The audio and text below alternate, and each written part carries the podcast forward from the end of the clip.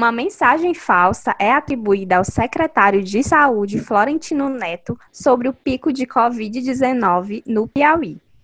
E hoje é quinta-feira, 2 de julho. Esse é o Plantão Covid-19, uma série do podcast Ecoar, a sua dose semanal de credibilidade. Seja bem-vindo!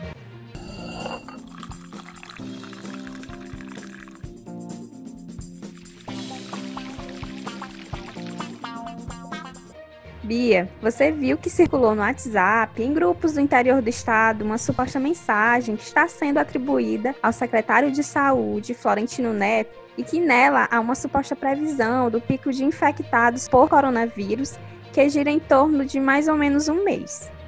Yuri, eu vi. A declaração falsa já foi associada a outros representantes no país, acredita?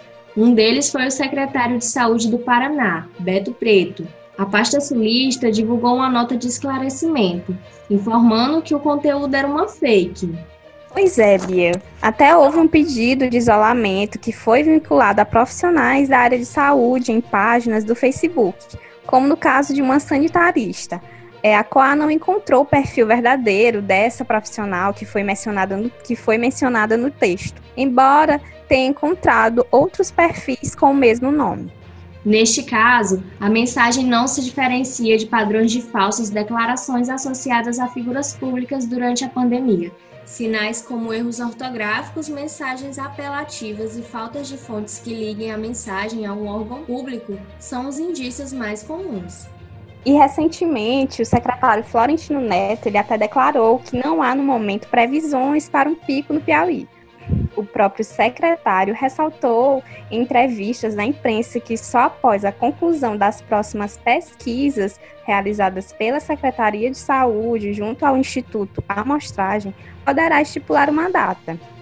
Mas ele também não descarta a previsão feita pela Fundação Getúlio Vargas, que supõe que o pico no estado seja somente em setembro. É, e é sempre bom lembrar, né, que a COA alerta que ao receber uma mensagem duvidosa, é bom você desconfiar. Se tiver dúvidas sobre qualquer informação, entre em contato com a gente no WhatsApp pelo número 9517 9773 ou pelas nossas redes sociais.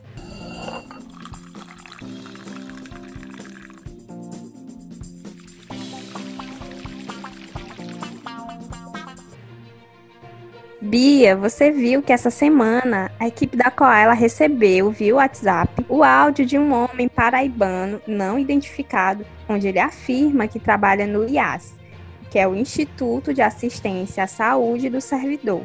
E nele ele relata ter participado de uma palestra sobre ivermectina, onde o medicamento que nos últimos meses vem sendo usado como objeto de disseminação de várias desinformações o Iriane, mas não para por aí. De acordo com ele, o remédio que geralmente é utilizado como vermífugo pode ser usado como cura e prevenção ao novo coronavírus. Essa informação poderia até ser animadora, se não fosse imprecisa, né?